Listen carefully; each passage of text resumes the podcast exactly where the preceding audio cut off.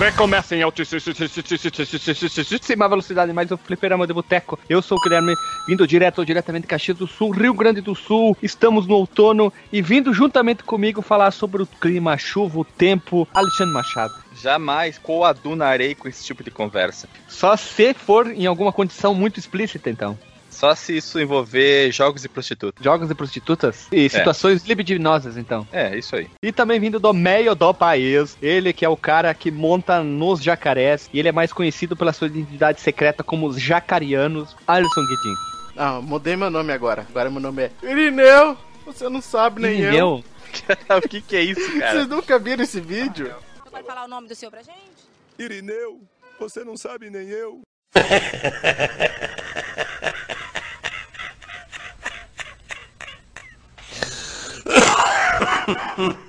Não, Não. cara, não conheço. Nós somos pessoas empregadas, Alisson. Tu que é o ocioso aí. Não, mas eu, Isso, tu que fica o dia inteiro no X-Vídeos. eu sei que o, o Alexandre o Alexandre não conhece a internet, né? Não, É. mas eu sou por fora de tudo, cara. Eu vou deixar o link no, no, no post do Ireneu, você não sabe nem eu. Mas eu tenho um, um caos, um caos para contar desse. É o, Do Irineu? É, é o seguinte, né? Até, até porque por causa da zoeira que eles estavam falando que eu não tenho emprego, é porque eu não tenho emprego mesmo, né? Já tem algum, algum tempo ali, acho que. Ah, fazer mês? um mês agora, né? Um mês que eu tô desempregado, que fui demitido. Ah, o, o- mês, o mês é, um, é um período sus ainda, cara. Se eu tivesse há três, quatro meses aí, ia ser coisa complicada mesmo. É, É a então. situação da água bater na bunda já, né? Hoje eu fui lá dar entrada no meu seguro-desemprego. No Olha. Cine? No, no Cine. Por que Cine? É aquela Ah, que aqui no Rio Grande do Sul é. Uhul, Não, aqui, não é- aqui não é. Eu acho que é uma coisa só do Rio Grande do Sul, então, o Cine. O Cine é aquela banda, não é? Tipo Restart. Não. Não, tu dá entrada do FGTS também, no, no- se não me engano, na caixa também dá, eu não lembro mais. Não, FGTS É que- eu já é- saquei já. Já faz algum tempo já. Bom, enfim, prossiga a história. Tá. Não vamos se enrolar. Cheguei lá, 5 e meia da manhã, que abre às 7. Tomou café na fila? Não tomei, eu tinha 16, gente, 16 pessoas na minha frente. Do lado Tinha de fora. café? Não tinha tio do café ainda, naquele O momento. tio da garrafa térmica lá fora, não tinha? Não, ainda não tinha. Mas eu estava lá. Alisson, continua, Alisson. Aí quando deu 7 horas, entramos. Aí fizemos- apareceu o tio do café. É, apareceu. meu Deixa eu contar a história. Puta que pariu. Me cai os butiá da, da- da- do bolso assim. Bando de inúteis. É, estava lá na, na fila gigantesca depois que se exerceu dentro do recinto.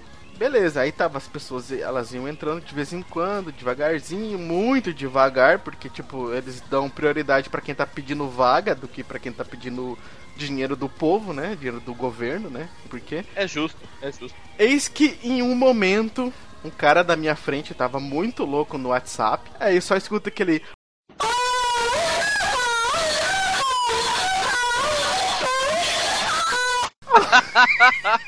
Cara, eu, ah, eu tenho muito ódio desses, dessas pegadinhas. Que coisa mais de desocupado. Cara, ele baixou a cabeça. Ele Saiu baixou foi embora. a cabeça a fila inteira, velho. velho, eu fiquei com muita vontade de zoar aquele cara, mano. É pra ver?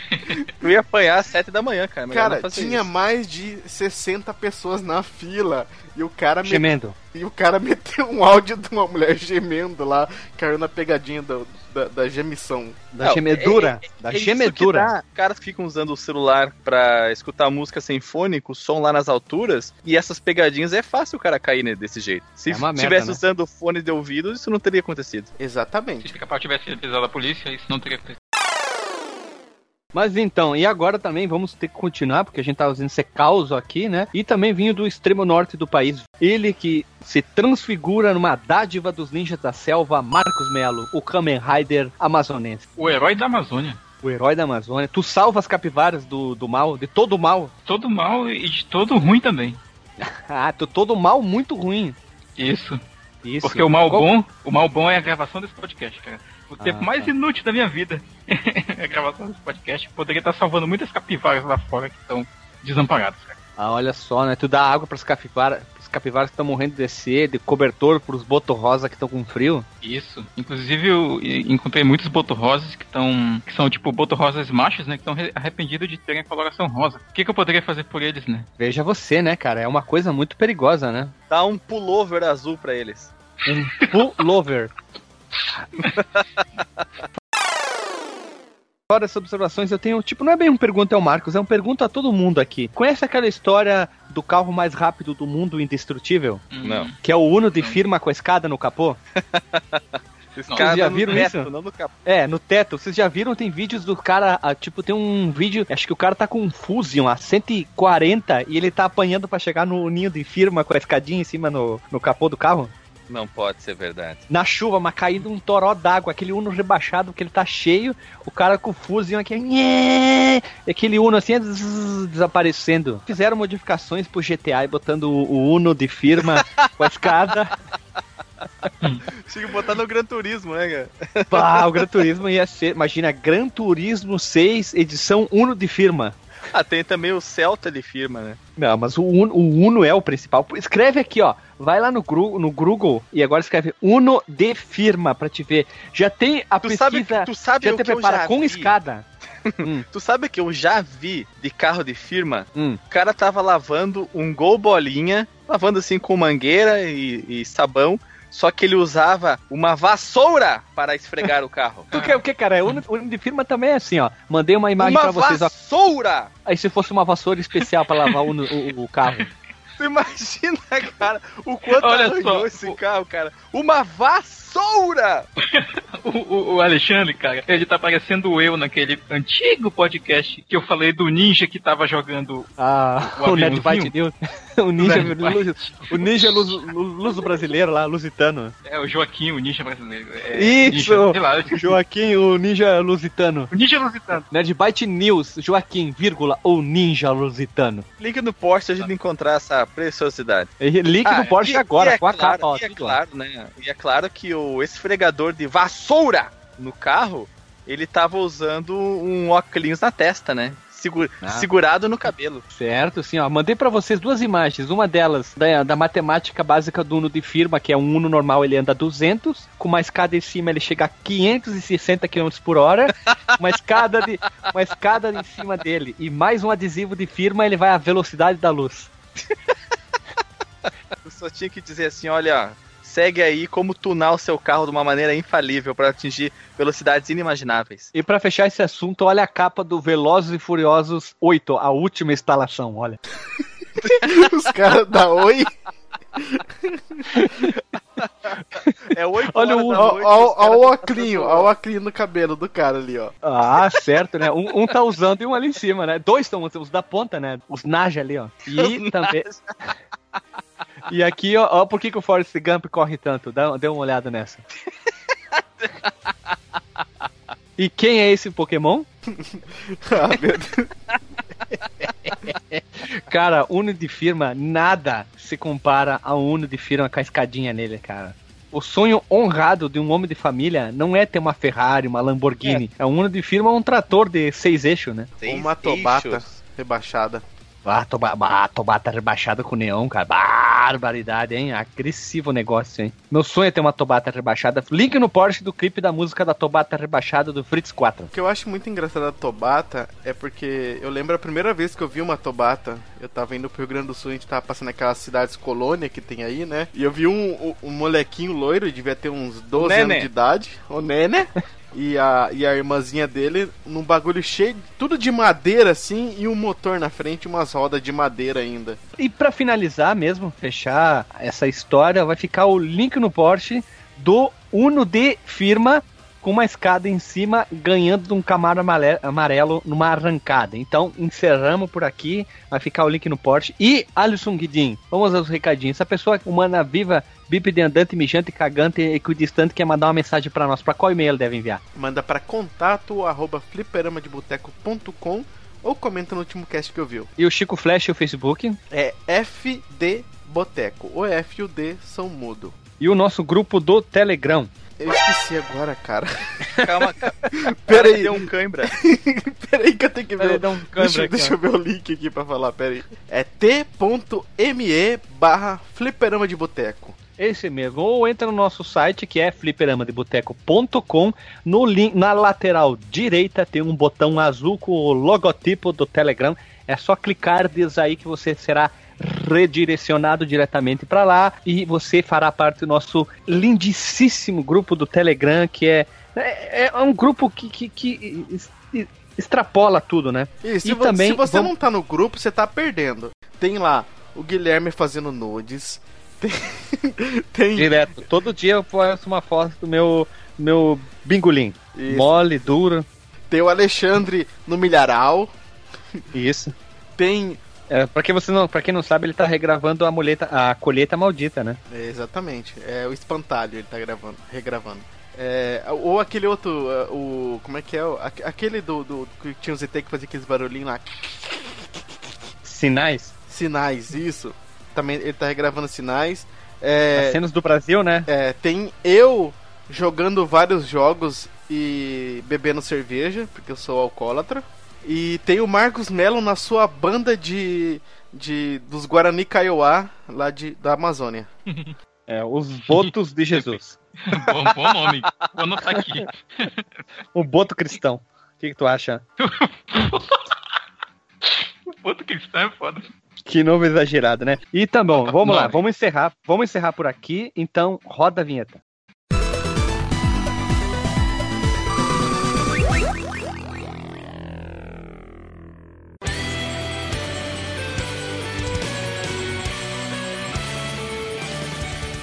Voltando agora, então, pessoas humanas, hoje nós vamos começar uma saga que vai ter fim, sim. Essa aqui não é uma saga interminável, que é fazer o quê? Em vez de falar console é console ou- qualquer coisa assim, a gente vai falar sobre as gerações dos videogames. E hoje a gente tem que começar por qual, Alexandre Vieira Machado? Qual a primeira geração que a gente vai falar hoje? A primeira geração que nós vamos falar vai ser a geração pioneira. Foi a primeira que surgiu. A, cabe- aqui, aqui encabeça tudo então. Primogênita.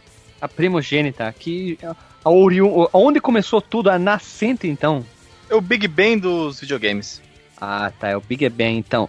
Então eu queria te fazer uma pergunta, antes de mais nada, para tu que é uma pessoa que entende das palavras, né? Que tu que sempre vê uma palavra nova, fica com o dicionário Aurélio do lado ali. Já que a gente vai falar sobre as gerações dos videogames, o que é um videogame? Um videogame, Guilherme, ele Ah. é. Eu vou dar.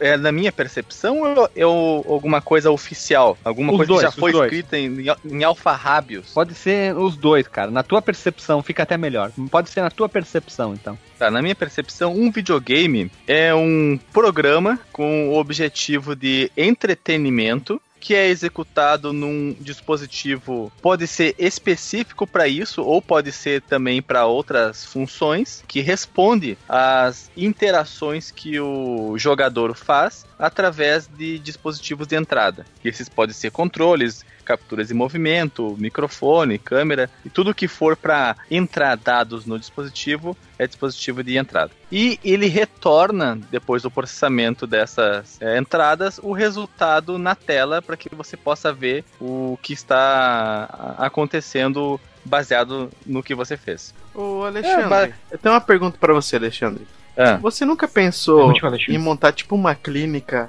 pra pessoas que têm problema pra dormir e você começar a falar?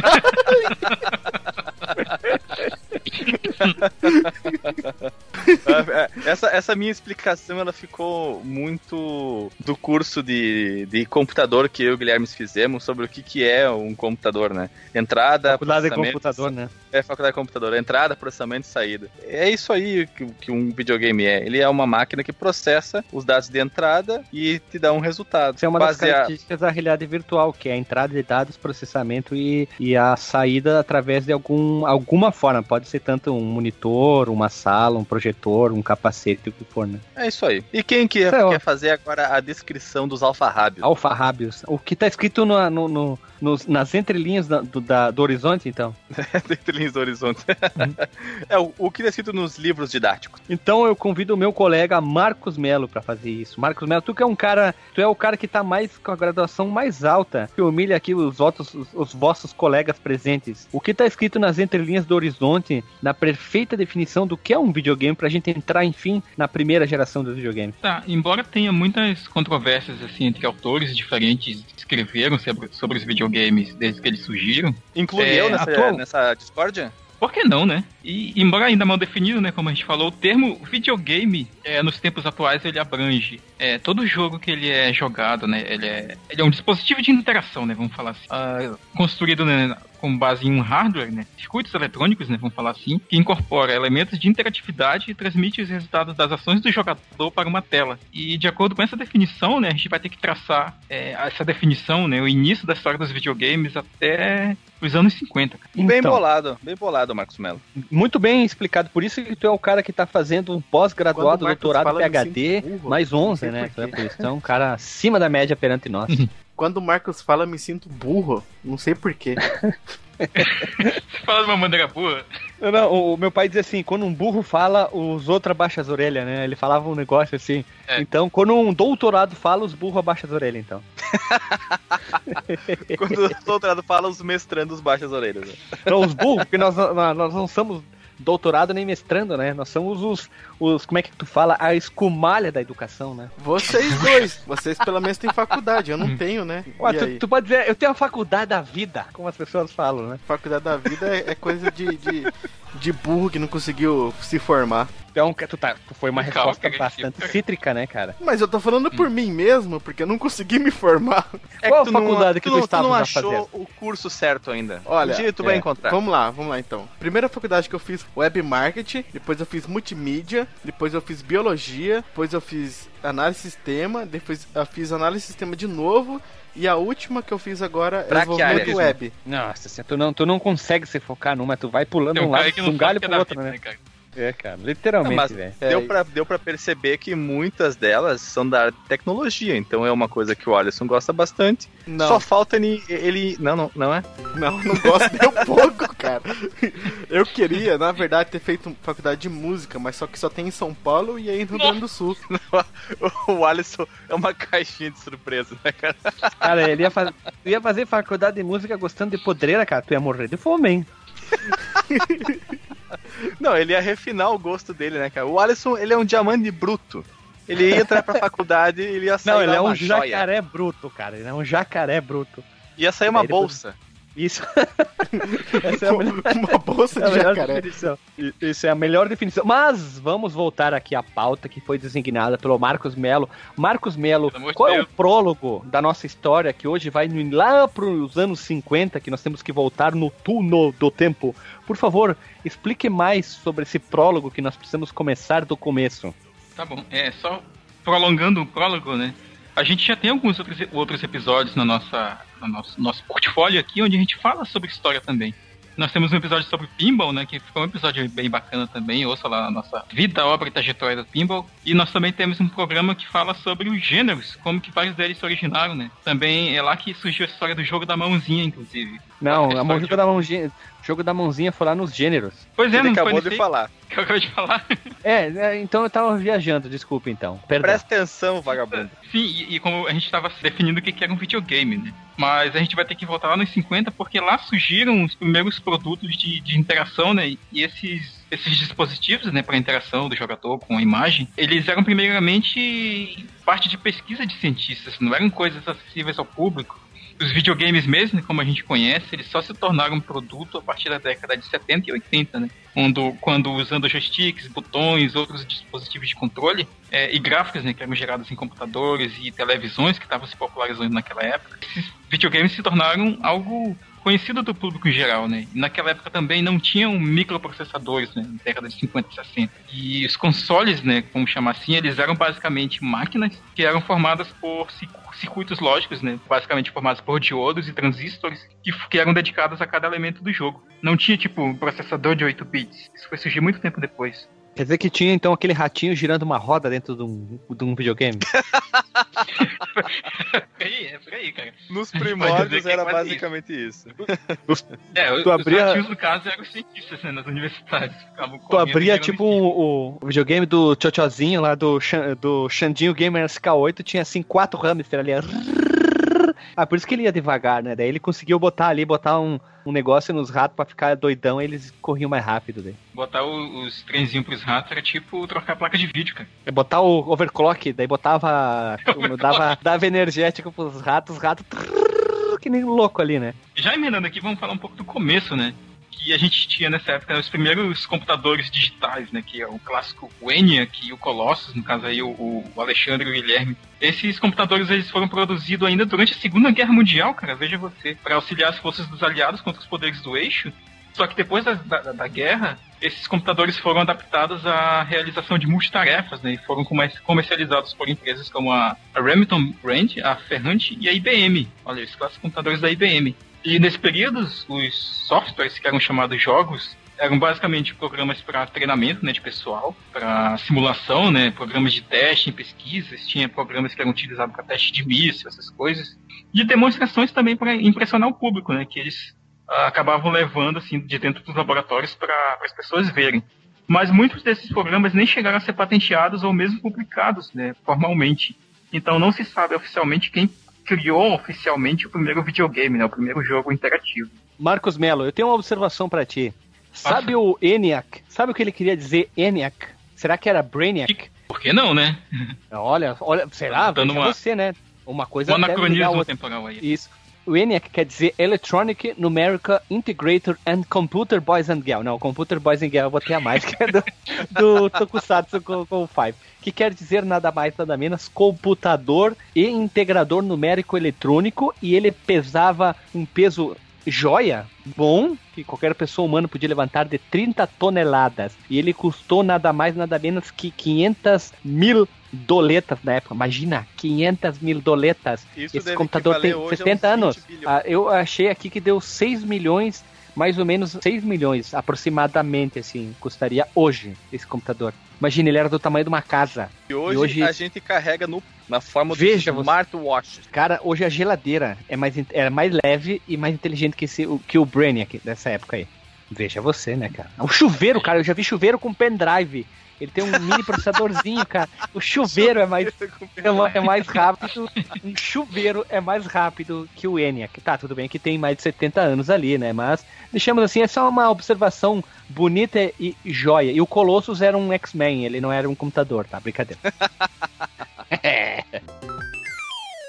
é. Possível que o primeiro jogo que tenha sido criado exclusivamente para entretenimento, como o Alexandre definiu bem aí no começo da pauta, lá atrás, né, antes das interrupções, em vez né, de meramente demonstrar o poder de uma tecnologia, né, não era basicamente um tech demo, né, que é um conceito muito utilizado hoje, para treinar pessoas ou auxiliar em pesquisa, foi um jogo chamado Tennis for Two. Esse jogo ele foi criado, jogo entre aspas, né, ele foi criado por um cientista que era o William Higginbottom, ou Higginbottom. E esse cara, ele era um...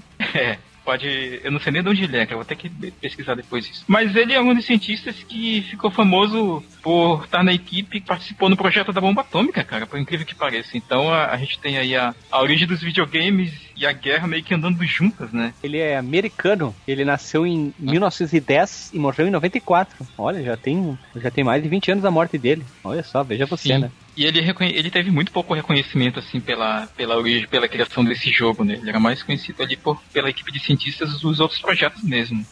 E esse jogo ele foi construído por, por Robert Dvorak, será que é russo? No Laboratório Nacional de Brookhaven, em 1958, cara. E esse jogo ele foi implantado em um computador analógico. Olha só, a galera do Minecraft, existiam computadores analógicos no passado.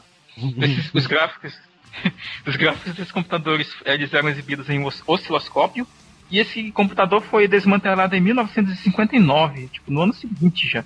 Mas uh, o jogo ele fez muito sucesso, mas o William, ele não, ele nunca considerou a adaptação do jogo em produto comercial, né? Tipo, ele não, não patenteou a ideia para que isso fosse algo produzido em massa, né? Mas até porque com a tecnologia que havia na época isso seria inviável. E tem aí no, no post. Porque os componentes eram caros, não, não, não existiam transistores ainda. É, porque é, as pessoas teriam que né? ter um galpão do lado de casa só para guardar o computador para jogar o jogo. não, não, não era... Os componentes eram muito grandes. O cara comprava uma baiuca, mano, fazia assim, tipo, assim, tipo, 300 metros quadrados. Aí, o que, que é isso aqui? Não, não, tá meu computador aqui dentro, aqui. Aí tu faz o que com ele? Ah, não, joga nessa telinha aqui de duas polegadas aqui, só pra jogar um tênis aqui. Ah, tá, legal, joia, bacana. É, e tem fotos aí na postagem de como que era esse, esse videogame, né, entre aspas. Tem, tem foto ele não, tem, tem um... vídeo demonstrativo vídeo? como é que era. E o controle dele era mais ou menos do tamanho de uma caixa quase de sapato, de tão grande que era. Era, era mesmo. O controle, tá, eu tô fazendo aspas aqui, imaginário aqui. Mas isso gerou muito diversão e aí fez o que funcionar na cabeça das pessoas? O, cére o cérebro começou a atinar ali e aí que começa tudo, né? Alguém precisa fazer aquela pequena é, fagulha que daí todo mundo começa a criar, pensar, imaginar. Então ele foi o primeiro, então ele é um cara cunhudo, ticudo, bigoludo, que teve, como é que dizem na, na- no meio do empreendedorismo, ele teve o tato, ele teve a capacidade ali, né, pensar, pensou fora da caixa, melhor dizendo, né? O Guilherme Sim. falou sobre o, entre aspas, controle dele. Só para situar o ouvinte que não está podendo acessar o site agora, o controle dele, ele em vez de ter uma manete de quatro direções para cima, para baixo, esquerda direita, ou um botão para ser para ser pressionado, o tipo manche, né, o manche de, de, de avião, ele possuía um potenciômetro.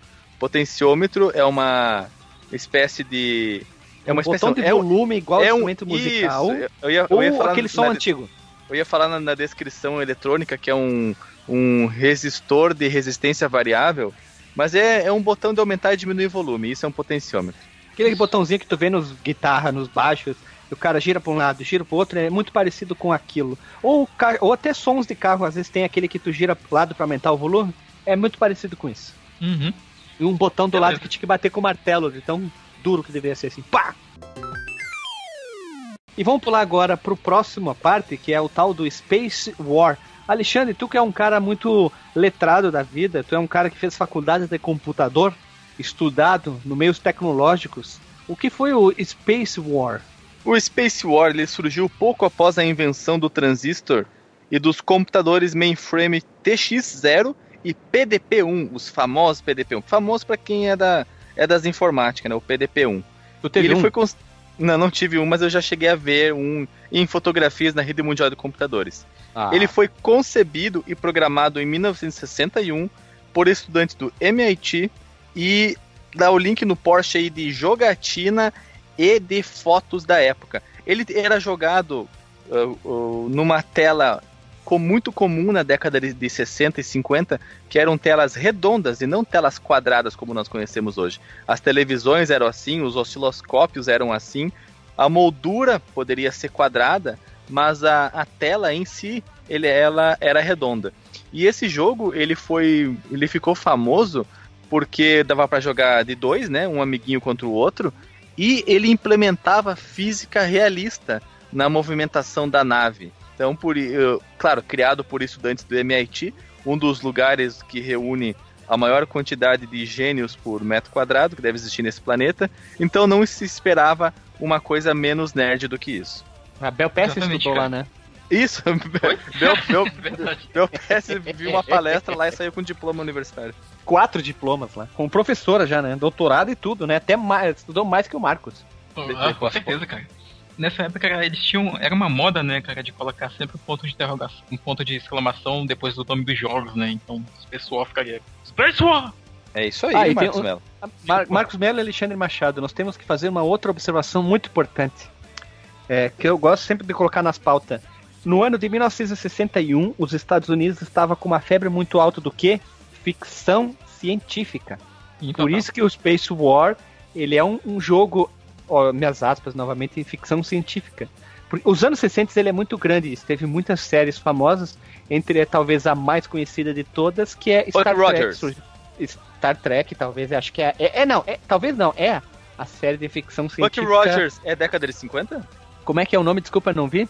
Buck Rogers. Buck Rogers. Buck Rogers, se eu não me engano, é dos anos 70. Eu já tinha baixado uma vez. Aqui, ó. 79, cara. Ô, louco, quase 80. O Buck Rogers é, serviu de, de influência pra muita série, muita coisa. Mas o Star Trek é uma série de ficção científica. Teve o eh, Perdidos no Espaço e outras muitas séries que, que, que alimentaram muito a imaginação da americana. E então serviu para muitos, jo muitos jogos que vieram, tem essa temática ficção científica, não podemos esquecer isso, né? E o Space War é uma ficção científica, ou jogo, vamos dizer, espacial, né? Olha só que coincidência, Guilherme. O- esse jogo, Space War, ele foi inspirado em histórias de ficção científica mesmo, Viu? onde Falei. ocorria um duelo entre duas naves espaciais cada um controlada por um jogador que usava um controlador personalizado. O jogo ficou imensamente popular entre estudantes do MIT e posteriormente se espalhou para outros locais ao redor do Zewa através dos esforços de alunos do MIT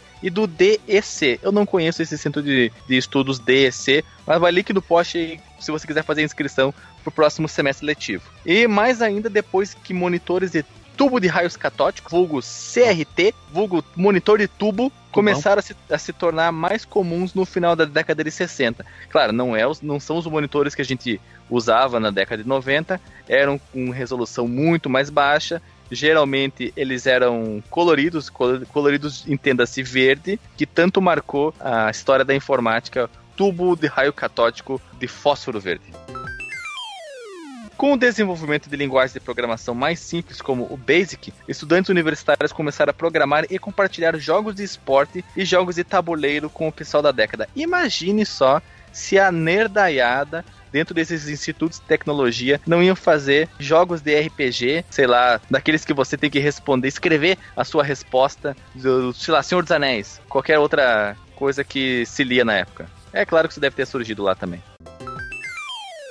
Pessoas humanas, o que vocês acham da gente falar sobre um cara. Um cara não, sobre um console que parece muito uma máquina de selar plástico a vácuo, mas eu já tive a oportunidade de ver ao vivo. Esse cara aqui eu fui eu vi ao vivo que é o Magnavox Odyssey, ele tem muito nome de som. Vai ficar o link no porte de um comercial dele que foi vinculado na TV. Ele tinha, ele usava muito aquela fonte que usa no Gigante Dylion do, do Odyssey, aquela fonte é, com umas partes bem malucas. A, quem, quem lembra, quem assistiu o Jaspion vai lembrar. Calma, Guilherme, nós temos que falar agora criador do Magnavox Odyssey.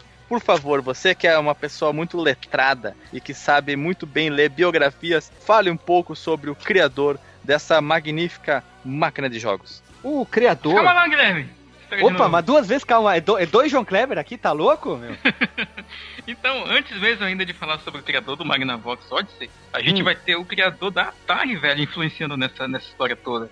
Quando um graduado, recente engenheiro, ele, saiu com, com o canudo embaixo do, do suvacão, que nem, já, que nem francês vai comprar o pão, ele da engenharia de Utah, com experiência em equipamentos operando com moedas, esse cara chamado Nolan Bushnell. Marcos Mello, quem é Nolan Bushnell para quem não sabe quem é?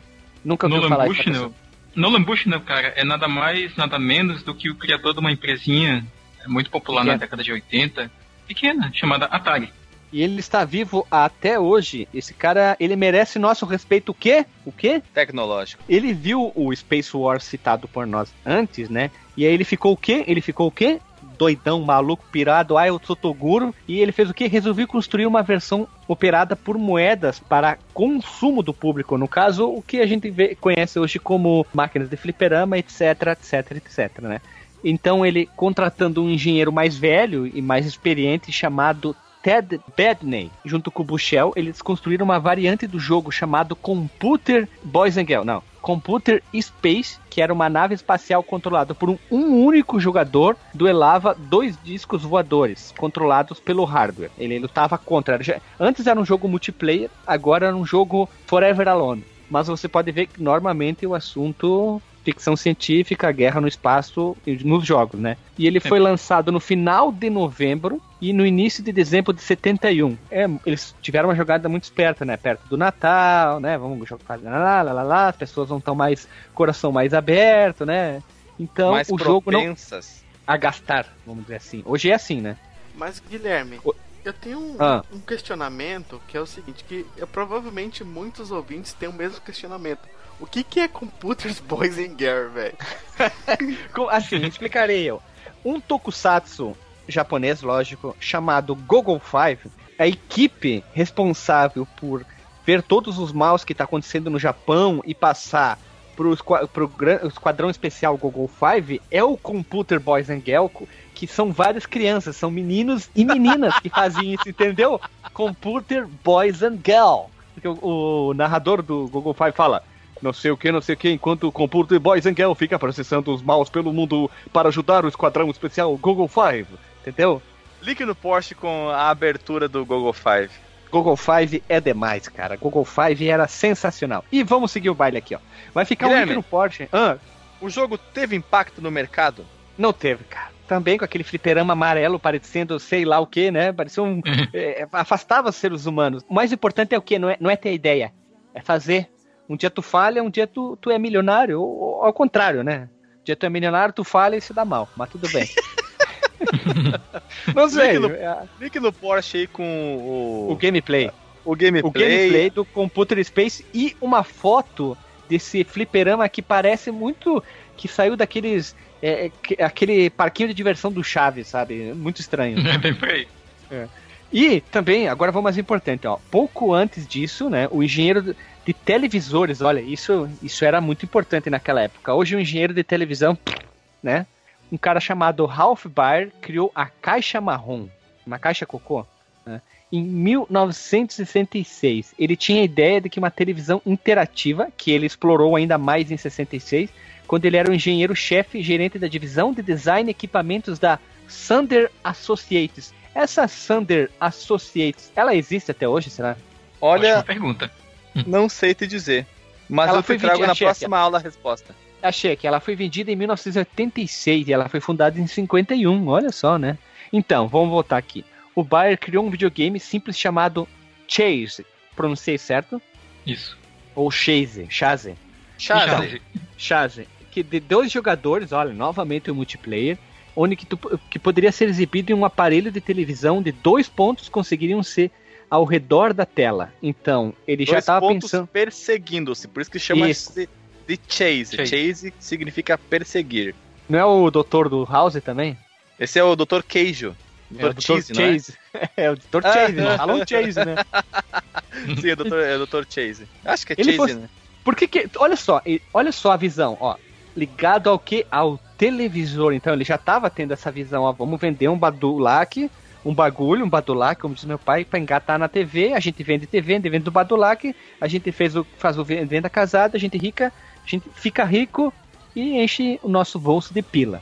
Depois de uma demonstração, o diretor da empresa, para a empresa no caso, esse projeto foi aprovado, bater o martelo. Então, Bayer teve a ideia ainda de vender o produto para as empresas de TV a cabo.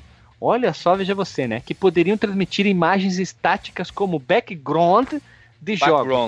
Background. Background, isso. Um protótipo foi demonstrado em fevereiro de 1968. Tava quase o, o homem chegando na Lua. Ao vice-presidente da Teleprompter, Humberto Schafly. Eu não sei pronunciar o nome desse cara aqui. Não eu acho que tu ideia também. pronunciou certinho, cara. Eu acho que tu falou certinho. Se não é Chafly, é, É. Cha- Schlaf... Schlaf... Schl- Ixi, rapaz. Cara, Schlafly. Que assinou Schla- acordo Vai tomar no cu com o nome desse, né? com Humberto. Pronto. Eu Humberto. demiti um cara desse.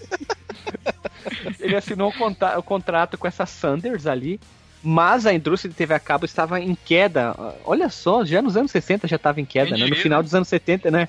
Início dos anos 70, o pessoal só queria usar usar cigarrinho de artista, né? Fumar uns bagulhados, Tava todo mundo vendo TV. Netflix naquela época. Isso, Netflix chamada Dorgas, né, cara? Porque eles ficavam viajando um monte de coisa, né? E então, com essa falta de financiamento significa- eh, significativa, outros caminhos tinham de ser perseguidos, olha só. Ó, desenvolvimento- ó, ó, olha o jogo de palavras entre o jogo e o que o cara tinha que fazer na, pra É. conseguir es- né? mostrar o jogo. É, é, perseguir. O desenvolvimento continuou no hardware e nos jogos, resultando num protótipo final da caixa marrom, que teve dois controladores, uma pistola e 16 interruptores no console que seleciona- selecionavam o jogo a ser jogado. Caralho, é, é- é o futuro, cara. Eles já tinham visão do futuro. Tu vê aqui, ó, tu senta. Você que tá ouvindo agora, senta, sinta, sinta, fecha os olhos e imagine. Tipo, um negócio mais ou menos de uma, de uma Sa- sabe por que 16 chaves? Agora me, me veio a, a lâmpia na cabeça. Porque era o chá de Porque- Delocho. Porque 16 é a quantidade de combinações de zeros e um que Hum. você ah, possui para representar 4 bits. Veja você. Por que 4 vezes 2 Ó. dá 8? Vezes Não, 2 dá do- 16? é 2 é, dois na 4 dá 16. Deus vai para a quarta potência. Uhum. É, 2 elevado na quarta potência. Isso quer dizer exponencial, que né? É, não, é, é. Não, não é exponencial, não. Não, Ah, é é, exponen- que tu- é, é Ah, exponencial ah. sim, ele, ele, do- ele, dobra, ele dobra cada vez. Não, é. Sim, tu põe o Expo- 2 e o 8 pequenininho, pequenininho, o 4, o 10, 2 na 10, assim, a, tu, tu represe- a representação dele. Não, isso é um crescimento exponencial? Isso, exponencial, número exponencial. Lembra quando, quando tu faz 2 na 8? Sim, 2 a 8, 2 dois a seria a 9, mesma é, o- é é dobro. Mas se não, Sim. não é uma progressão geométrica? Não, a representação é um número exponencial, é isso que eu tô fazendo. Ah, tá, pensei que fosse uma progressão exponencial. Não, não, Ah, sei lá, cara, eu rodei, representativa. eu rodei matemática, eu acho. Então, vamos seguir o baile aqui. Vai, o baile ele tentou acordo com várias empresas de televisão novamente e um acordo, enfim, eventualmente assinado com a Magnavox no final de 69. O homem indo à lua, pisando lá e fazendo o TEDEL e ele aqui tentando, né, batalhando pro videogame. Olha só, já tinha um processamento por aí pra lua e voltar, fazer o TEDEL, dar um tchauzinho pro ET, mas estavam brigando no videogame. As principais ordens e alterações do Magnavox para a caixa marrom foram usar circuitos para mudar os jogos e remover as capacidades de gráficos coloridos para reduzir os custos. Eles já começaram pensando naquilo, né? Vamos o quê? Vamos o quê? Economizar. Economizar. É, a, caixa a caixa colorida, uma cor, por isso que é caixa marrom. Nossa, Era caixa arco-íris e virou caixa marrom. Enfim, após todo esse corte disso, corte daquilo, o lançamento dele chegou no ano de 1972, mais precisamente no, no mês de agosto. Chegava aos mercados para os consumidores doidos o Magnavox Odyssey, que é considerado o primeiro console de jogo do mundo. Alexandre Vieira Machado, onde tu ganhou teu primeiro Magnavox Odyssey? Eu ganhei lá em Barbacena. Lá em Barbacena, ele veio com quais jogos junto? Barbacena Fighter? Qual que era? Cross Barba... O Cross Barbacena. Milho Fighter. Eu- cara, chega a me perder. Tu, tu- Guilherme, tu falou errado a data do lançamento dele, cara. É maio, não agosto. maio. É, Obrigado pela sua errata, Alexandre Vieira Machado. Estamos aí Então. pra isso. Ele foi lançado com uma dúzia de jogos incluindo na caixa. Eles já tinham visão de negócio, como eu disse, né? Mais quatro vendidos em uma pistola separada e seis jogos vendidos separadamente. É a visão de negócio do futuro. Mas Guilherme, você fez a pergunta ao Alexandre de quando ele ganhou um Odyssey. Alexandre, você ganhou Isso. mesmo um Odyssey? Não, não, cara. Não, ele nem morou cara. em Barbacena, porra. Cara, o Alexandre morou em tanto lugar, velho, que se ele falar que ele morou no, no, no Iapoque, eu vou falar que é verdade. E no Chuí também, ao mesmo tempo ainda. É isso, ao mesmo tempo. Não, Porque, não, tipo eu, assim- tive, eu, tive, eu tive uma infância muito triste, cara. Eu só fui ter videogame com 20 e poucos anos já na faculdade, cara, com que eu comprei meu primeiro videogame, que foi um Play 2. De resto, era só jogar na casa dos amiguinhos e durante muito tempo nem isso, cara. Era basicamente Chorar, brincar chupar o com, dedo em posição fetal, né? É, brincar com barro fofo. O videogame dele é o Aquaplay, né? Somos dois então, Alexandre. Toca aqui, vai. Dá, dá aquela batidinha assim, ó, de punho cerrado. Vai, vai. Vai, Alexandre. Tipo, Isso. Olha só, vamos continuar o, papo, o assunto aqui. A maioria dos quais esses jogos vendidos separadamente eram de corrida, tiro e alvo, a tiro ao alvo, perdão, ou jogos de esporte. Com certeza nessa, nessa época eles já tinham, que nem aqui no Rio Grande do Sul, se fosse lançado aqui, teria o jogo de mora, né? Jogo de bisca e coisas assim. Esses jogos foram ativados usando cartões de placa de circuito que definiam como os pontos gerados pelo hardware se comportariam. Esses eram como os cartuchos daquela época. Basicamente é, um- é o que é um cartucho. Eles já estavam pensando no futuro. E também, como o jogo era colorido, eles vendiam aquelas, aqueles acessórios das Como placas coloridas. não né? era colorido. Eu falei o quê? Que ele era um colorido? Ele era um colorido. Ah, perdão, então. Então, devido a essas capacidades limitadas do sistema. Capacidade limitada do caralho, porque os caras mandaram tirar a capacidade colorida. Foi. E- Então, é a capacidade limitada porque os caras queriam baratear e vender muito. Ele só poderia render três pontos e uma linha na maioria dos elementos gráficos. E a jogabilidade era definida por camadas de plásticos colocadas no televisor. Resumindo, então, você tá jogando aquele Pong, sabe? Pra quem não entendeu? Tu vai lá, tu pega uma placa no tão verde com um desenho de uma goleira e pá! Aí parece um campo de futebol. Era, resumindo, era isso. Eles pensaram nisso. E esse era o quê? Um periférico, um acessório do Magnavox Odyssey. Olha só, veja você, que coisa não, né? É, tem uma coisa que, que, é bom comentar antes da gente seguir, cara, que é sobre esses cartuchos, né, da, da, época. Eles não eram como a gente conhece aqui, tipo, sei lá, cartucho do Mega Drive, do Super Nintendo, do Nintendinho, que tem ROMs, né? Esses cartuchos aí não tinham ROMs que eram programáveis. Eles tinham só uma placa de circuito que era, elas funcionavam como se fossem jumpers, né? Tipo, a programação toda do, do jogo, entre aspas, já estava dentro do console. Inserindo esses cartuchos, tu basicamente, como, como jumpers fazem, né? Tipo, desconecta ali e conecta ali, uh, vai definir como que os pontos que estão passando na televisão vão se comportar. Então, é, Marcos, não é que o jogo tá dentro do cartucho, né? Tu tá querendo me dizer que no sistema antigo, quando a gente tinha que jampear o HD para dizer qual era o master e qual era o slave, link no Porsche, era isso? Para as pessoas que não entenderam?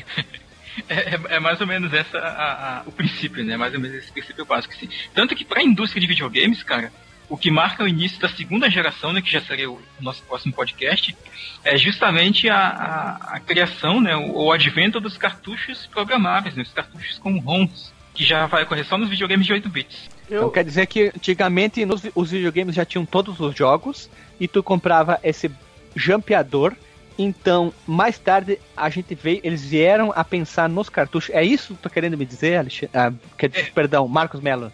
É, o cartucho em si não tinha o, o conteúdo do jogo, né? É mais ou menos um, essa. O que tu comprava era um. Tu comprava é, um jumper, então. Tu comprava um jumper, não um jogo. comprava, é, comprava jumpers, né, basicamente. De forma bem você... leiga, né? Tipo, para pessoas que, que entendem melhor do assunto, certamente podem corrigir a gente e dar uma e dar uma explicação bem mais detalhada, né? Mas é exatamente e... isso aí, Marcos Melo. Conforme uhum. a combinação de, de contatos e ou não que, propor, que o, o, a inserção desse cartucho proporcionava, modificava o comportamento dos itens na, uh, dos itens não, uh, dos objetos na tela.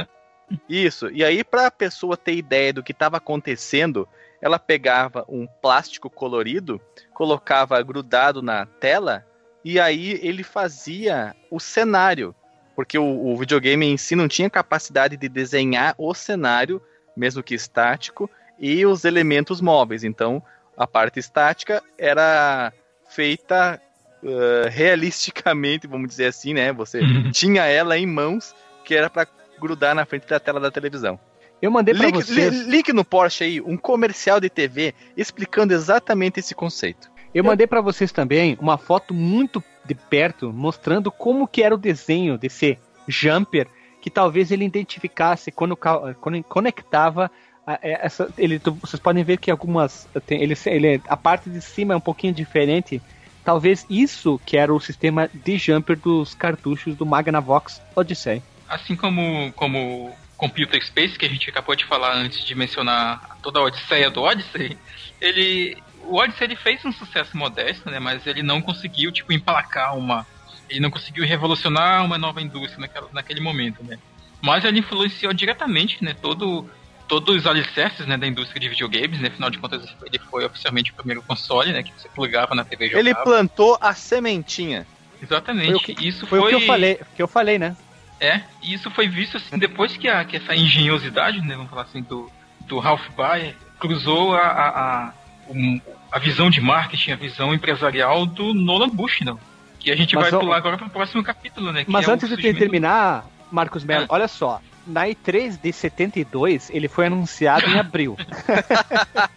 ele foi lá, é, e, e logo em seguida ele foi comercializado e nos primeiros seis meses ele vendeu 100 mil unidades. Ele já quase vendeu mais que o Nintendo Wii U, cara. Olha só. é. já é alguma coisa. E olha só, mais importante, ele levado em consideração que o Magnavox Odyssey ele era um produto desconhecido. Acho que uma boa parte da população americana não fazia ideia o que era isso. E ele só funcionava, sabe aonde? Sabe aonde, Alisson Kidin? Sabe em quais televisores ele funcionava? Na TV Jacaré. Magnavox. Na, não, na TV Magnavox, lógico, o jacaré não existia naquela época, né? E além dela custar 100 dólares, equivalente a 550 ou 2.120 em valores atuais, já coisado com toda inflação, deflação, de troca presidente, tudo, tudo essas coisas aí, né? Então, no caso, quer dizer que a TV daquela época, para rodar esse periférico, hoje, se, se a gente fosse comprar, custaria dois e pouco? Dois e pouco, mas olha só. Já existia trava de região naquela época. Malditos. Ah, não, olha só. É como Porque se, só tipo, funcionava eu- na porra da TV, da Odyssey. Então tu tinha Então- que ter o Odyssey, mais a porra da TV da Odyssey. Da Odyssey era vendida em bundle, aí depois tu tinha que comprar os cartuchos. Então, olha a visão de negócio, mas era trava de região. Isso se chama o quê? Filha da putagem. Resumindo, Sim. Nintendice. É como se eu comprasse o PlayStation 4 e tivesse obrigatoriamente que comprar uma televisão mega foda da Sony, né? Que é caríssima, né? Todas as Tá. TVs da Sony são caras. Então, pra encerrar, ele foi descontinuidade, descontinuado em 75 e ele vendeu num total de 330 mil unidades. É, nos dias atuais, em que um PS4 e um Sony atravessam as casas dos milhões, voltando uns quase 50 anos atrás, eu, eu, eu considero um número muito expressivo para um tal um produto novo no mercado que pouca gente conhecia. Ainda mais levando em consideração que ele era um produto para entretenimento, e eu acredito que as vendas poderiam ser maiores se ah, entretenimento de criança, né? Vamos dizer ainda, deixar mais claro. E ainda eh, poderia ser maior. Vou, eu vou supor, né? Uma situação que pode ter acontecido, a lenda do videogame estraga a TV. Ah, mas isso veio depois, surgiu aqui no Brasil e tal, não sei o quê. Ah, Pavote, Isso é Tchelina. produto- Um É a mãe que não brasileiro. queria que a gente jogasse, cara. Essa é a verdade. Ah, e pra finalizar aqui, olha só. O console Magnavox, olha, vejam só. Ele, ele era um tipo rudimentar, lógico. E ele teve, no total, 27 jogos lançados. Quase o mesmo número que o Wii U, olha só. O primeiro videogame do mundo teve quase mais videogame, mais jogos lançados. E ele teve mais jogos lançados, sabe que quem? Que aquele Nintendo, aquele 3D da Nintendo bosta lá. Virtual É, Boy. Virtual Boy. Virtual Boy, cara. Puta que pariu. E tinha um jogo chamado Shooting Gallery, que ele usava 10 cartuchos pra jampear. Um em cima do outro? Como é que era? Tipo o É, Megazord é- do Master System? Uma torre, né? É, qua- é quase mais ou menos isso, né? E a, a pistola, não era uma pistola, era uma chopa gigante que vinha junto. Basicamente uma Winchester, olha só. Vai estar o link no porte aqui, bem para as pessoas poderem ver. É, é bem legal ver como eram as coisas no passado. Eram bonitas, aspas. Mas é, é interessante falar sobre esses números que você acabou de dizer, que é meio parecido com o Wii U, porque esse- esses mesmos números, na- naquela época, eram números muito grandes. Hoje em dia Levando já em consideração exatamente a quantidade, a população que tinha televisão em casa e a tinha- população que que tinha tinha, TV em casa e tinha dinheiro para comprar um acessório é desse. isso, porque era muito caro, mas era muito caro mesmo. Hoje a gente é, é, a gente é acostumado com já com como é que tá o valor do dólar, o valor do- o valor do real e tudo mais. Mas esse valor era um valor que você comprava quase um- um- uma casa, um carro. Uma casa não digo tanto, mas você Depende, dá pra comprar, hein? Eu Ah, vi um cara valor- anunciando num grupo do Mercado Livre uma casa por 5 mil, hein? Nossa, era um barraco com com a Com brasilite em cima e do lado era papelão, né? Mas na época, na época, esse valor é- ele era um valor alto mesmo. Dava pra você comprar uma casa tipo no, no gueto do- dos Estados Unidos, por exemplo. Hoje você não compra nem um, um churrasquinho grego lá no- nos Estados Unidos, velho. veja você. Enfim, enfim, vamos encerrar aqui pelo nosso querido Magnavox Odyssey e nós temos que pular pro próximo. O próximo passo talvez seja o jogo que todo mundo tem na memória como o primeiro que jogou em sua vida ou o primeiro que soube que foi comercializado, tamanha a sua difusão e importância na história dos videogames. Nós estamos falando do Pong. Então tá querendo dizer que o Pong não é só um jogo, mas sim um console. Não, eu tô querendo dizer que o Pong marcou história. Marcou história, entrou pros anais dos videogames, então. Entrou por tudo. Ui, mas o Pong, ele começou como um, um arcade, depois ele virou um console caseiro. É ou não é a mãe Loura filé? É isso aí, Guilherme.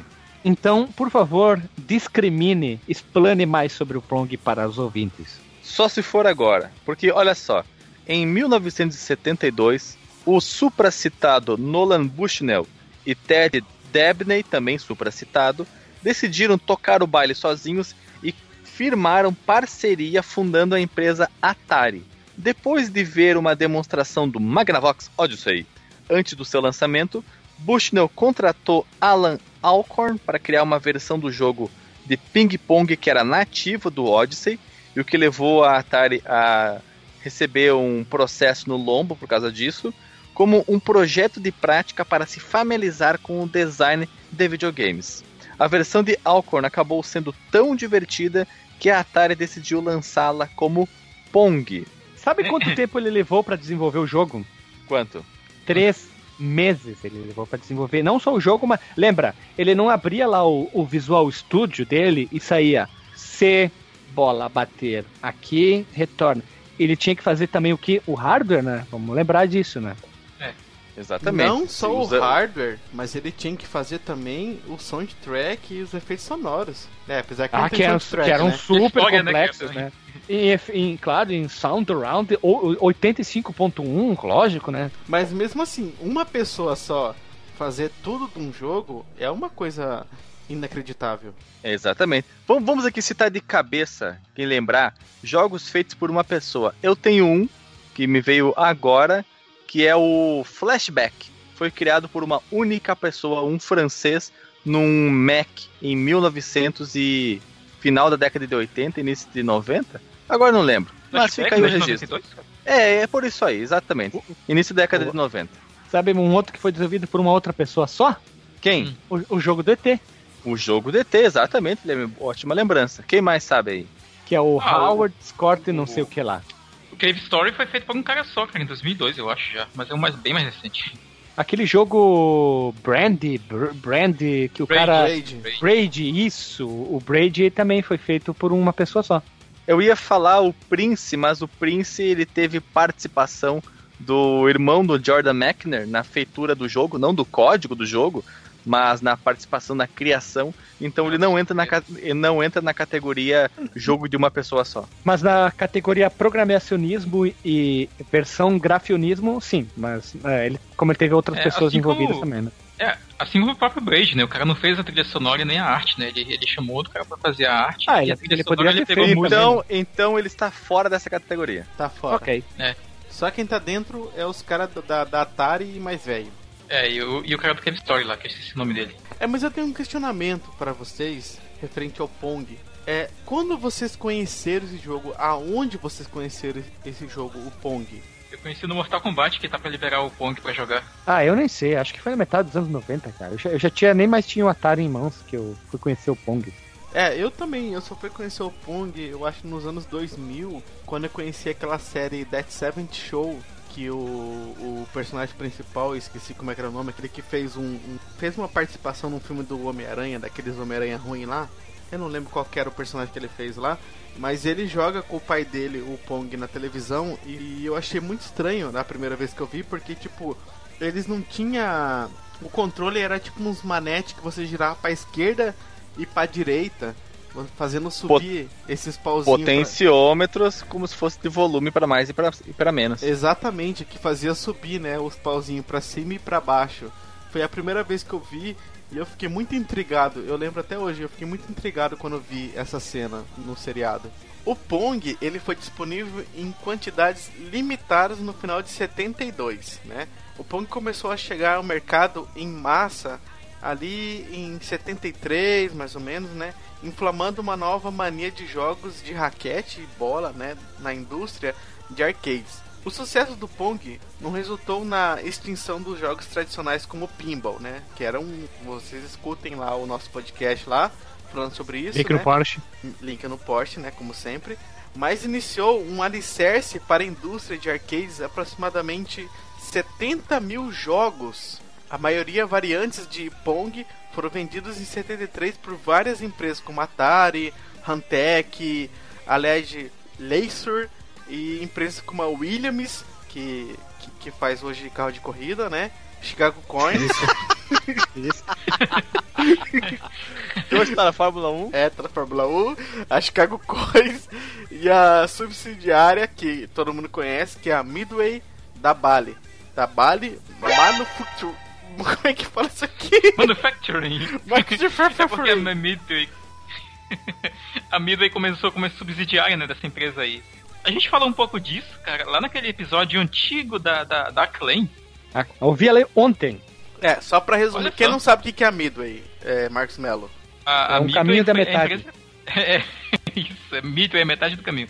Midway é a empresa que criou o Mortal Kombat, cara. Então quer dizer que a Midway, que era uma subsidiária da, dessa Belly Manufacturing, ela trabalhou com Pong e seus derivados. Trabalhou com Pong e seus derivados no começo dela ali. A Midway, se eu não me engano, cara, ela também teve a parcela dela ali no mercado de pinball também. Mas Sabe aquele jogo, aquele jogo fam- eh, que explodiu no celular e todo mundo fez a sua cópia? É a mesma O coisa Gala- aconteceu o, no o, Ga- o Galaxy 7? o não, o, ca- o cara criou o jogo lá, o Clash of Titans. Todo mundo teve o seu Clash of Titans. É assim vai, né? É verdade. Clash of Clans. Então, pessoas, olha só. O Pong, ele não teve clone.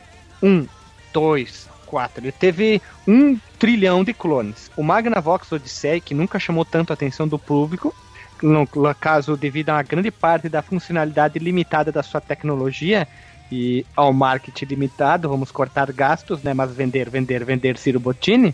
Na metade dos anos 70 eles conseguiram, enfim, a criar os benditos microchips que a gente tirou sarro, que dentro dos videogames tinham os ratinhos girando com Red Bull. Eles conseguiram, enfim, criar esse tal dos microchips. Lembrando que, que Ah. foi uma invenção da Intel em 1974, chamava Intel 4004, o primeiro microprocessador. Veja você, a Intel desde aquela época já coisando coisas, né, cara? E, e mais importante, eles eram baratos, não como hoje em dia, né? Que custa o zóio da cara, o fígado, um rim e meio pulmão, né? Então, os- eles eram baratos para serem incorporados em produtos para os consumidores. Enfim, a gente, nós pessoas, poderíamos comprar. Eis que em 75, a, a Magnavox adaptou o Odyssey usando um sistema de três chips criado pela Texas Instrument e lançou dois novos sistemas que só rodavam variantes do Pong, o Odyssey 100 e o Odyssey 200. Que vagabundagem, né, cara? Que sem vergonha. Se parece o que a Marvel fez com Marvel vs Capcom 3, Super, Super Marvel vs Capcom 3 e o Super Ultra Mega Ultra Blaster Marvel vs Capcom 3, né? Então, a Atari, entretanto, entrou no mercado, mercado consumidor no mesmo ano com, o- com o Pong, no caso. E no ano seguinte, a General Instrument lançou o Pong on a Chip e tornou disponível a um preço muito baixo para qualquer pessoa interessada. É, é- é o clássico, né? É, é o Empresa. que- não, é a estratégia, a estratégia chinesa. É isso aqui. Alguém lança, eles lançam uma versão muito barata. A empresa de brinquedos Coleco Industries eh, usou esse chip para criar a série de modelos de consoles Telstar, que durou de 76 a 77. E em seguida, dezenas de outras empresas também lançaram seus modelos. No caso, em geral, as vendas de sistemas dedicados às variações do Pong em inglês Ball and Paddle Games. Olha só que coisa, isso quer dizer Pong. É, eram as variantes, né, que tinha, né? Que eram É. jogos de, de, de bola e raquete, né? Como a gente falou. Isso, Sabe, qual, sabe qual seria a versão pirata hoje dele? O Pong, o Pong, o Ponga, o Pongo, o Pongo, Onde? é o Pingo, e assim vai, né? Pingo. Essas vendas em geral nos Estados Unidos, elas cresceram de 350 mil de 70 do ano de 75 para um pico de 5 a 6 milhões em 77. Número muito alto para aquela época, né? Um boom aconteceu exatamente no- na Terra da Rainha, né? Outras partes da Europa, com a grande parte do mercado alimentado por um fabricante de clones em Hong Kong. Aonde, hein? hein? Olha, do lado da China, China, Onde? quase a mesma coisa. Em 77, o mercado de consoles dos Estados Unidos entrou no primeiro colapso. Uma nova onda de sistemas programáveis chegou ao mercado, começando com o Fairchild Channel F em 76, que ofereceu a possibilidade de jogar uma maior variedade de jogos armazenados em cartucho contendo ROMs que poderiam ser conectados diretamente na CPU do console. Se não me engano, Eu não Essa me aqui- engano. é o primeiro, é o primeiro crash que aconteceu, foi nessa época aqui, com a- um bilhão de pongs, né? E se eu não me engano, foi no o Fairchild a Hum. primeira vez que se usaram o cartuchos, Cartuchos com, programáveis. com ROMs, exatamente. Uhum. Exatamente. Esse, esse console, ele marca o início já da segunda geração, legalmente falando. É, E com os consoles mais velhos, ficaram o quê? Pesadamente mais baratos e os consumidores com mais poder da compra mudaram os sistemas novos, já começavam a fazer upgrade. Mesmo os sistemas mais novos dedicados a Pong e outras adaptações de arcades como o Video Pinball, eu vou falar Pinball para ficar chique da Atari, e o Odyssey 4000 foram obliterados tanto pelos seus predecessores mais baratos e pelo sistema com cartuchos programáveis. Isso causou uma breve queda no mercado e a saída da líder da indústria Coleco, que não se adaptou ao hardware programável. Eles achavam que estavam mandando bem e tomaram na bunda bonito, né? É porque eles ficaram, época- eles ficaram exatamente no meio do caminho, né? Entre os muito baratos que vinham lá do leste asiático e a nova geração. Então, tu vai ficar com. o- Qual tu vai comprar? O que já tem hoje, com o preço mediano, o que tem hoje por um preço muito barato, ou a Next Generation. Então eles ficaram, Cara. no, eles ficaram no meio e não, não, não era uma posição confortável na época para se ficar. Bicho, os, jogo- os jogos daquela época, eh, quer dizer, os Pong genéricos daquela época deveriam co- comprar assim, tu comprava um pirulito, deveria vir um Pong genérico junto na caixa. Esse chinês ali. Então, olha, na época, o, também houve o quê? O primeiro envolvimento da Nintendo no mercado de videogames. Eles fizeram um Pong eh, com o Mario, brincadeira. O console mais bem sucedido do Japão na primeira geração foi o Color TV Game da Nintendo. Ele era um quê? Alguém sabe o que era o Color TV Game da Nintendo? Era um videogame que rodava Pong no Japão, cara. É a Basicamente. primeira vez que eu ouço falar desse console. Ele era extremamente ridículo porque ele parecia um, um, um negócio laranja e amarelo também tinham versões horrivelmente horríveis. Ele tinha uma, uns seletores ali para modificar as versões e era uma coisa horrenda. Parecia ah, uma máquina de escrever. Não, máquina de escrever, não, errei. Parecia algum brinquedo horrível assim. Não dá para entender muito bem. É, Vai ficar o- resumindo, o- o- ele, resumindo, ele tinha O link do- na porchagem. ele tinha dois volumes no console, que era o controle, e uns botão pra ligar, li- desligar e fazer mais algumas coisas em japonês que não dá pra entender merda nenhuma. Olha, dá facilmente pra você confundir isso aí com o controle de uma privada moderna japonesa. Pode- ou pode ser aqueles, sabe aqueles brinquedos para criança é, só apertar botão e sai um monte de barulhinho? Pim, pom, pim, pom, pom, pim, pom. É isso aí. Mas Link um, no Porsche de uma foto. mas o mais interessante é que esse Color TV Game vendeu mais de 3 milhões de unidades. Isso que eu acho Só mais interessante. Tipo, Entre 77 e 80, não pode esquecer, né? é, vendeu mais que um Wii U. Não, o Wii U tem 3 milhões e pouco, né? 3 milhões e pouco. Coitado Yu. Chegou Tem ali. 13 milhões. E ele é considerado o quê? O primeiro videogame é, console de privada a ser lançado pela Nintendo, né? E essa Fairchild, ela permaneceu no mercado programável ao lado da Atari e da Magnavox, que lançaram o VCS em 76, 77 e o Odyssey 2 em 78, respectivamente, marcando o início da segunda geração dos consoles. Mas a gente ainda está na primeira, né? Exatamente. Exatamente. Mas a primeira geração, ela não tem só isso, ela tem mais outros consoles que chamaram um pouco a atenção. Então vamos agora fazer aquela tabelinha do Excel. Vai falar o nome do console, o ano de lançamento dele e a empresa barra país dele. Começando aqui então com Magnavox Odyssey, ano de 72, respectivamente em setembro, foi lançado nos Estados Unidos da América. Depois temos o Ping Otronic de 74 da Zanucci ou Zanussi, eu não sei, né, da Itália, depende ali. Zanussi! Excuse, excuse! Excuse, e, e você faz aquela, aquele jeitinho com a mão, né? Aquela, aquela junta os dedinhos na ponta. É, que é lá da Itália. Depois tivemos a Atari Pong em 75, lá nos Estados Unidos da América. Depois tivemos o PC 50X Family, ou PC. é, como é que fala 50 em inglês? 50. 50. 15X Family, 15X Family. lá nos Estados Unidos da América. Depois tivemos o. Fabricado pela General Instrument. Isso, Que exatamente. veio mais tarde virar General Motors, né? É, e depois a General Electric. Isso. Depois tivemos o Tele Spi, Spiel, Spi- depende como é que você fala, porque se você tá na, na Holanda, né? Porque é em 75 pela Philips na Holanda, né? Spiel, Spiel. Como é que fala é, Spiel, Spiel em, Spiel. em holandês? Telefel. Fala bem rápido. Ou põe a mão na boca. Sabe, Spiel? tipo, Royal Fire. E depois, em, depois tivemos o vídeo 2000 ou vídeo 2000, é isso, né? É 2000? Ou 2000, que fica mais legal. É 2000. É. em 75 pela Interton na Alemanha ou Straben na Alemanha, né? Chucrute Schumacher. Depois tivemos a, o Philips Odyssey, em 76, pela Philips, na Holanda. Depois tivemos o Coleco Telstar Arcade, em 77, pela Coleco, nos Estados Unidos da América. E por Estados último... Unidos. É, Estados Unidos. E por último, o Color TV Game, em 77, pela Nintendo no Japan. E hoje nós temos que falar. Temos que não, a gente acabou de falar sobre a primeira geração. Nós fa- faremos todas as gerações e depois nós pegaremos alguns consoles e a gente vai o quê?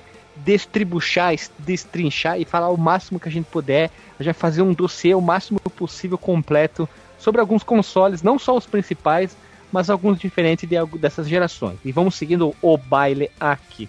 Depois dessa fantástica declamação, em vez de poesia, de uma tabela do Excel pelo Alisson, nós vemos a expansão do mercado de computadores, a popularização de linguagens de programação como Basic e C, que são linguagens muito antigas. O Guilherme estava aqui comentando que o Basic é de 1964 e o C é de 1972. O início da era de ouro dos arcades e da segunda geração de consoles, que abordaremos em outro podcast, como o Guilherme falou, com uma pesquisa extensíssima e com muitos links no post, porque é um assunto que realmente vale muito a pena você conhecer em detalhes, porque a história é cheia de reviravoltas. E vamos, vamos pro encerramento agora então. E roda a vinheta.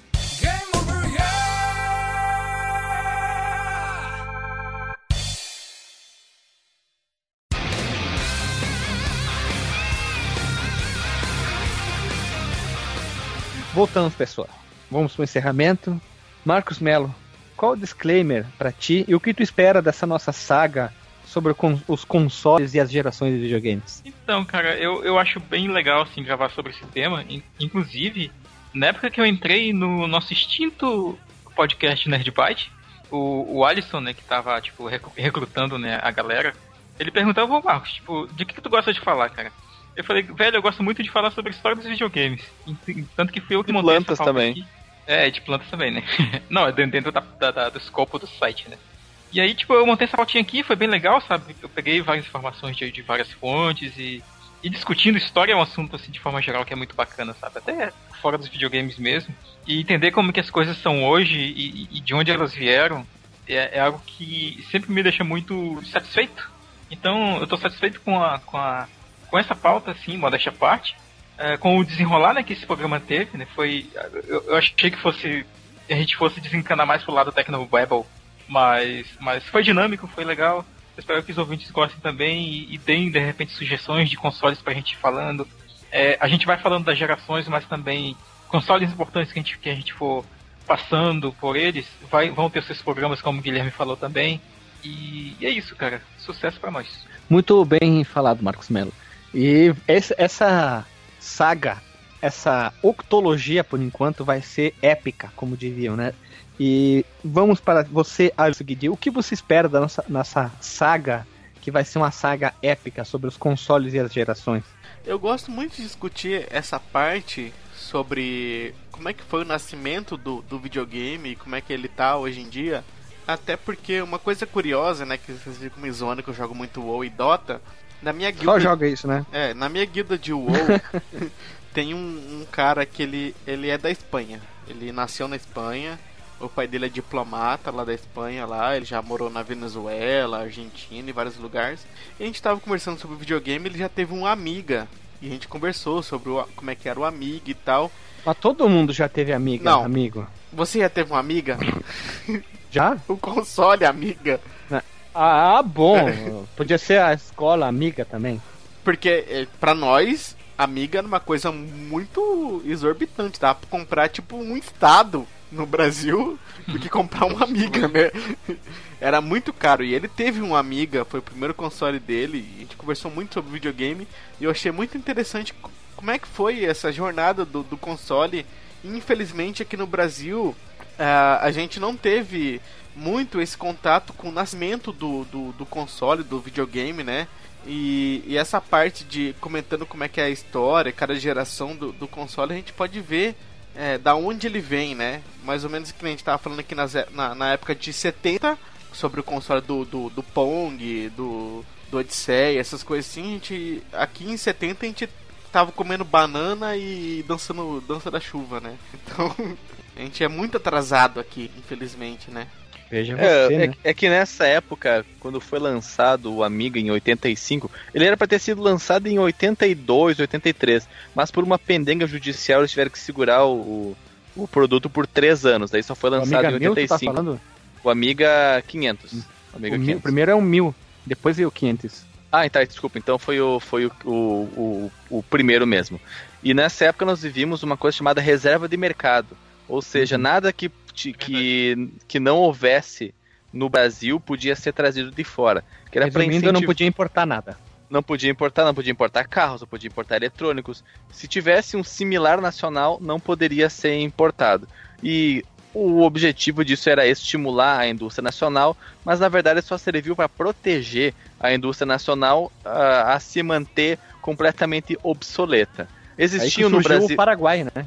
Exato, ah, exatamente. Aí que surgiu essa história de ir no, ir no Paraguai comprar eletrônicos, porque no Brasil não era permitido. E quando acabou a reserva de mercado em 92, no, no governo do, do Fernando Collor, Não, Ah, o Fernando Collor já saiu pro, pro Itamar, ele já teve. ah, foi, foi, no, foi não, foi em 91 ou 92 que terminou a reserva de mercado, cara. O Itamar ele assumiu em Em 92? Porque ele. 92, o, né? O Collor, ele, ele fez a. Como é que, é, que- como é que ele fala? Ele pediu o que que ele falou? O que mesmo? que os como é que nossos se diz? carros eram carroças. Não, não, quando ele, ele, ele pediu, ele saiu em no- 29 de dezembro de 92, ele Aí pediu ele renunciou, renunciou. Isso, eu não tá. conseguia lembrar a palavra. Tá. E aí, o- nós não tínhamos indústria de eletrônicos. Não. hum, Era, era completamente inexistente. Assim como é hoje, né? Nós, nós temos aqui, por exemplo, vendendo o, o, o Shone, mas o Shone ele vem, todo, ele vem desmontado do, do exterior e simplesmente é remontado aqui, nada é fabricado aqui. Então nós não tínhamos nenhuma indústria eletrônica que prestasse para esses bens de consumo de tecnologia ah, elevada. Então o pessoal tinha que ir pro Paraguai mesmo buscar. Hoje, hoje isso mudou. Hoje Lembra porque- que o Stefan Arnoldo fala naquela entrevista da Tectoy, ele fala muito bem sobre esse problema de reserva de mercado e como é que eles faziam para contornar essas situações. né? Ah, sim, exatamente. É uma, é uma excelente entrevista sobre, Uhum. do- com o criador da Tectoy. E. ah, Criador não, presidente. isso. Não, ele, ele criou também a Tectoy. Ele é presidente É, ele criou e, a parte- fundador. Ele é da parte de tecnologia, mas a Tectoy já existia. Ah, entendi. desculpa, então eu tô dando a informação errada. E, mas o, o Alisson tava falando aí sobre o, o amigo espanhol dele, o Amiga, e eu só quis mostrar por que, que no Brasil a gente não tinha as coisas e por como, como se criou essa cultura de ir pro Paraguai buscar elas. Muito, bom, muito bem explicado, porque tem gurizada muito nova que talvez não nunca ouviu falar sobre isso, né? E já falando pra ti, É, não, a- não, não creio muito, porque pelo que dá pra perceber nos nossos seguidores no, no Telegram, a galera tem mais ou menos a nossa idade também. Então talvez eles tenham pegado isso quando eram criança como nós. eu, eu- não lembro, eu só fui entender isso muito depois, no final dos anos 90, em, em- aulas de história, geografia, matemática, português, tudo que eles explicavam melhor sobre a situação do país. Naquela época eu não fazia nem Eu, ideia. eu também, eu também. Eu só tô mos- mostrando que existiu isso de reserva Ah, de não, mercado e como é que, por que, que- explicando por que, que o Brasil tá é, ainda é esse atraso em tecnologia. É, en- enfim, né? E agora, Alexandre Vieira Machado, qual é o teu disclaimer, não só sobre a- a- as amigas da vida, como é que é sobre o- as gerações e os consoles que nós iremos falar ao longo desses vários podcasts aqui. Como o Marcos bem falou, é, é- é legal fazer esses programas de apanhado histórico, mostrando como surgiu é, é, essas, essas coisas que a gente tanto gosta, que são os videogames, como surgiu a indústria em si, depois como, como ela foi se desenvolvendo, os, agora usando uma, uma linguagem corporativa, os players do mercado e suas intera- interações com, com os consumidores. E é, é legal porque a gente, enquanto vai montando a pauta, vai descobrindo coisas novas, coisas que a gente já nem não, não imaginava que eram daquela forma. E explica depois, tu, passa essas informações de uma forma um pouco menos eh, rígida, uma forma mais flexível, para tornar interessante o que seria o que po- poderia se tornar uma aula de história chata. Então por isso que é importante dar, dar os exemplos, fazer um pouco de, de piada no, no, no meio, para não ficar uma coisa maçante. E como vão ser muitas muitos episódios com isso, a gente vai refinando o nosso modo de contar essas histórias e quando chegar lá no último vai estar tá tragável. Vai estar tá demais épico, então. Esse primeiro eu tenho eu tenho absoluta convicção de que comparado com os que virão à frente vai ser bem cocozinho. Nossa senhora. é porque nós vamos melhorar muito ainda, cara. E nós vamos olhar com asco para esse episódio no futuro. Mas é com asco, querido. Se chama digivolução, né, cara? e e para encerrar, eu queria falar que eu estou muito ansioso para falar sobre certos consoles, exemplo, o Master System. Eu estou muito ansioso para falar sobre esse console que fez o é abrir o meu mundo para os videogames, que é, vai demorar um pouco para a gente falar sobre a geração dele, mas é muito importante a gente explicar muito bem essas gerações mais antigas para mostrar como eles já tinham algumas estratégias de mercado e logo a gente vai falar o princípio da DLC, né, que a Capcom onde ela ela foi se espelhar para fazer a sua estratégia dos videogames. Mas vamos ver como é que vai ser o, o desenrolar dessas gerações, quanto tempo a gente vai demorar para fazer isso. A gente não sabe quanto vai sair a segunda geração, pode sair mês que vem ou o ano que vem, né? Já temos alguns podcasts preparados que serão muito fodas, preparem ali. E logo chegará o episódio 100, a gente tá vendo o que ainda já vai fazer, mas já temos umas boas ideias em mente. E era isso, né? Vamos encerrando o podcast por hoje. Já o podcast tá bem longo, mais de uma hora, né? Passando uma hora. E era isso, né?